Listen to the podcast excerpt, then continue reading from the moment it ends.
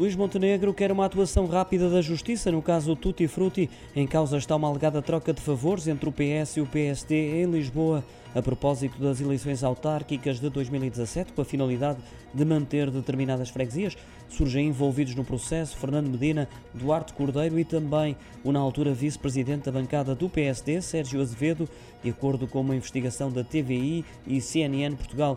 O líder dos social-democratas reagiu à notícia através da rede social Twitter diz que é necessário apurar os factos e aplicar as devidas consequências caso se comprovem as suspeitas, pois não se pode pactuar com casos de corrupção.